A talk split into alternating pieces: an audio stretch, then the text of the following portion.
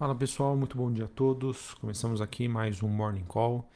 Nesta segunda-feira, dia 27 de setembro, sou Felipe Vilegas, estrategista de ações da Genial Investimentos. Bom pessoal, os ativos de risco estão abrindo a semana é, em um tom um pouco mais misto. É, a gente observa bolsas subindo na Europa, nos Estados Unidos, movimento é, misto na Ásia e movimentos menos direcionais no mercado de commodities, com a alta do petróleo, queda no cobre, entre outros.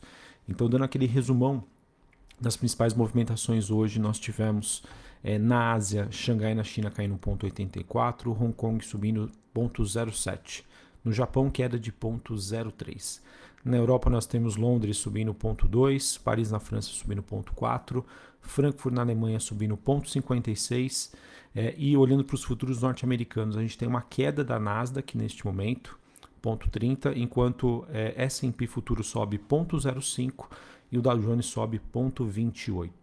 O índice de volatilidade, né, o VIX, volatilidade implícita das opções de venda do S&P 500, subindo neste momento mais de 4%, ali, ainda na região ali dos 18,47 pontos, enquanto nós temos uma leve valorização do DXY, dólar index, que sobe 0,06, e a taxa de juros de 10 anos nos Estados Unidos apresentando mais um dia de alta. Ela que se aproxima da região ali de 1,49, subindo quase 2% nesta segunda-feira. Olhando para as commodities, a gente tem o petróleo WTI subindo mais de 1%, cobre caindo 0,25, níquel caindo 1,69 e o ouro caindo 0,23.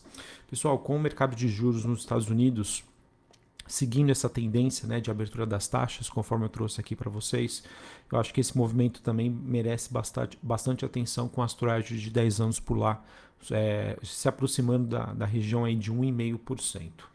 Então, este momento em que nós temos o dólar se fortalecendo, a abertura da taxa de juros nos Estados Unidos me indicam aí que um dos principais medos é, do investidor neste momento é, se volta aí novamente para as questões inflacionárias, ao mesmo tempo aí que o mercado ele busca por proteções, mas não no ouro, né? Ele acaba buscando proteções do dólar como moeda e como ativo aí, é, de reserva de valor. E um dos temas que eu queria comentar aqui com vocês nesse Morning Call é sobre a questão de energia e de combustíveis que parecem estar dentro de um cenário bastante desafiador em todo o mundo, tá, pessoal? Questões inflacionárias, né? A inflação por si só não é um problema que, acaba, que está impactando neste momento único e exclusivamente o Brasil. Né? Nós já temos diversas regiões, na China inclusive e na Europa, que estão passando aí por um problema grave. E o final de semana acabou sendo marcado aí por um desabastecimento, por exemplo, de combustíveis no Reino Unido, ao mesmo tempo que em toda a Europa se acompanha uma alta exponencial dos preços do gás natural. Esse problema, pessoal, acabou se agravando desde que a China, por conta né, das Olimpíadas de Inverno de Pequim, é, e que estão programadas para acontecer em fevereiro de 2022, e por conta disso ela acabou cortando drasticamente a produção e importação de carvão como fonte de energia para melhorar a poluição e a qualidade do ar.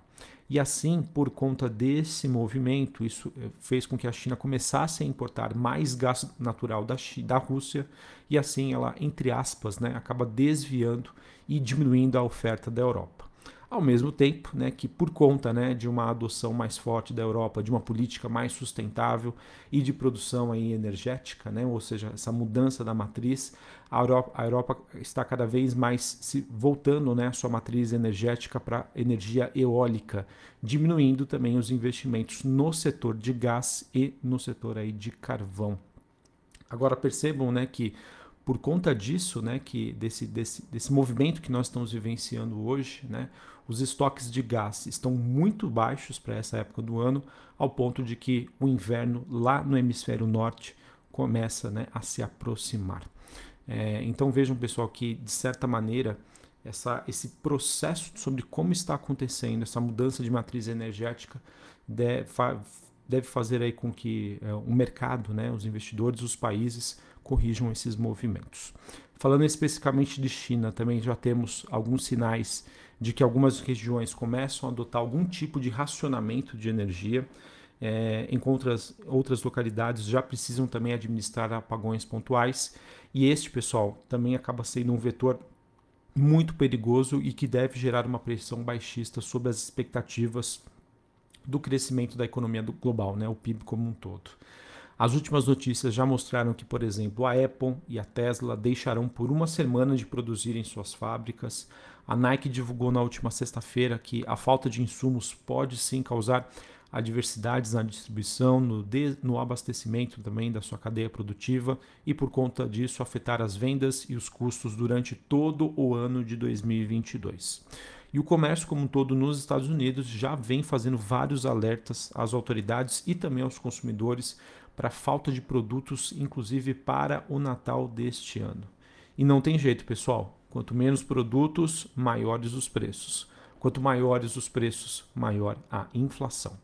E podemos então concluir, pessoal, que existem aí grandes chances, tá? na minha opinião, do mundo conviver aí com problemas de suprimentos nas cadeias de produção por mais tempo do que se esperado anteriormente. E com essa inflação sendo então mais persistente, né, serão questionados né, mudança, a, essa, como vai se dar esse processo né, de mudança na matriz energética, da maneira com que ele está ocorrendo e que o mesmo aí deve, ser, deve começar a ser questionado.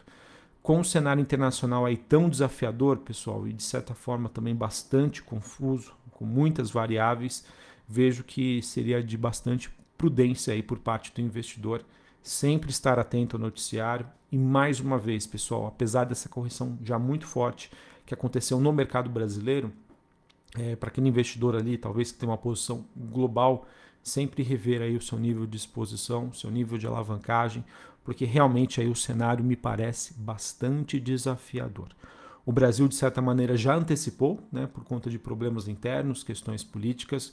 Agora me parece que cada vez mais o mundo acaba vindo aí para um cenário um pouco mais desafiador e menos construtivo. Então vejam, mesmo com uma alta aí das bolsas hoje, né, que apresentam um movimento positivo, Europa, Estados Unidos.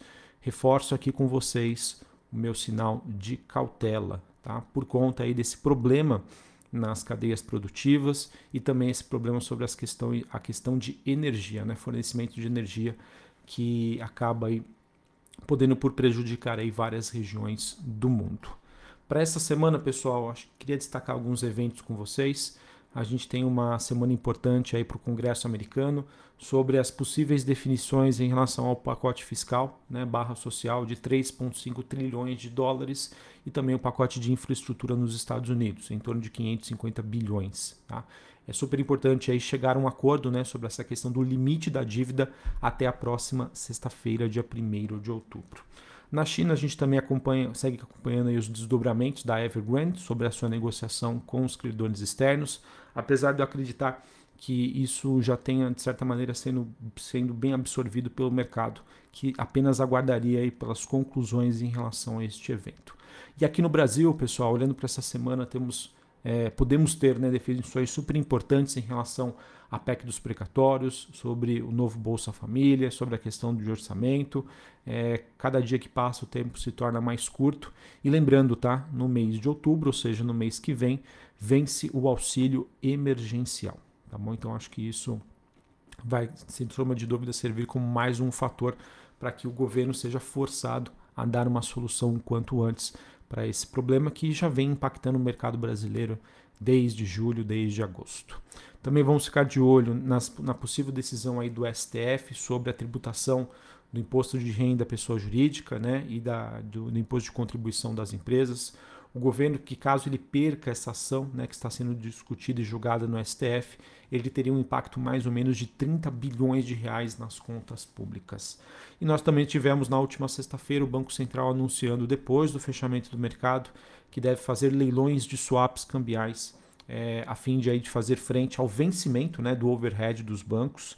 É, e neste ano aí que venceria essa última tranche, como foi anunciado, o volume de vencimento deve ser é, em torno de 18 bilhões de dólares. O Banco Central, que já tinha indicado né, que vai fornecer a liquidez necessária, e a medida que foi anunciada na última sexta-feira acabou vindo antes do que o esperado pelo mercado, com o BC então tirando qualquer possibilidade de especulação e volatilidade em relação a esse tema, que, dado né, o contexto geral, poderia aí trazer bastante volatilidade e fortalecer aí o dólar frente ao real. Dezembro, pessoal, é um mês que sazonalmente né, existe uma pressão negativa para a nossa moeda por conta né, das remessas, de lucros, dividendos das empresas para suas matrizes aqui fora do Brasil. Tá bom? Então, na verdade, a, o que eu quis trazer essa notícia para vocês é que, dado o cenário tenso é, aqui internamente no Brasil e que vem né, se tornando cada vez é, mais é, um cenário mais difícil, né, mais desafiador, olhando para as questões internacionais, o BC resolveu antecipar sua postura frente a algo, a um fator temporal que acontece em todo o final do ano é, por conta aí dessas, desse efeito sazonalidade e de preço que acaba sendo de pressão aí para o real frente ao dólar. É, antes de passar aqui para o noticiário corporativo, queria compartilhar com vocês a agenda do dia aqui no Brasil. Nós teremos às 8 horas da manhã volume de construção e depois dados de crédito, do mercado de crédito aqui no Brasil. Às 9 e meia da manhã, nos Estados Unidos, pedidos de bens duráveis. É, em relação ao noticiário corporativo, então, queria compartilhar aqui com vocês que a Eneva ela confirmou que assinou um acordo de exclusividade e preferência para formar uma joint venture é, entre o, o, grupo né, Vale Azul GVA para o desenvolvimento, gerenciamento e exploração do terminal portuário de Macaé. Pessoal, acredito eu que por conta deste, desse movimento que nós estamos passando hoje, né, de crise energética, mudanças nas matrizes, acredito que a energia termoelétrica tende a ser mais demandada nos próximos anos. Por conta disso, Eneva poderia se favorecer. Uh, tivemos a Grendene, é, ela que anunciou que deve investir cerca de 30 milhões de reais em uma nova fábrica no município de Crato, no Ceará. Essa unidade que tem geração prevista aí de um pouco mais de mil empregos e o objetivo seria ampliar a sua capacidade de produção de calçados e componentes é, em até 500 mil pares mensais. Tivemos a Infracommerce, empresa recém-chegada à bolsa, ela, e, ela que desenvolve né, soluções digitais para o e-commerce, informou na noite deste domingo que fechou o contrato para aquisição da Sinap, Sinapcom, né, uma empresa é, de operação de até 1,2 bilhão de reais. Também tivemos a, a Mater Day, ela que fechou a compra da participação da A3 Data, que é uma empresa especializada em dados e inteligência artificial. E por fim, a Reddor, que informou que encaminhou um pedido de autorização ao CAD para elevar por meio de operações na bolsa a sua participação minoritária da Qualicorp. É, atualmente, a Reddor possui uma participação de 22,38% das ações da Qualicorp e acredito eu, pessoal, que essa notícia fará com que o mercado tenha um entendimento que uma possível, quem sabe, aquisição, combinação de negócios poderia estar próxima, né? É, sobre essa questão e que se ela não acontecer, isso mostra que um aumento da participação, de certa maneira, passe a mensagem para o mercado de que a Redditor tem interesse em aumentar a sua influência na empresa. Então, tenho, é, acredito eu que isso acabe trazendo aí uma visão um pouco mais positiva para os preços da ação da Qualicorp e de certa maneira acaba sendo também notícia com visão de longo prazo positiva para a Redditor. Beleza? Bom, pessoal, acho que era isso que eu tinha para trazer para vocês.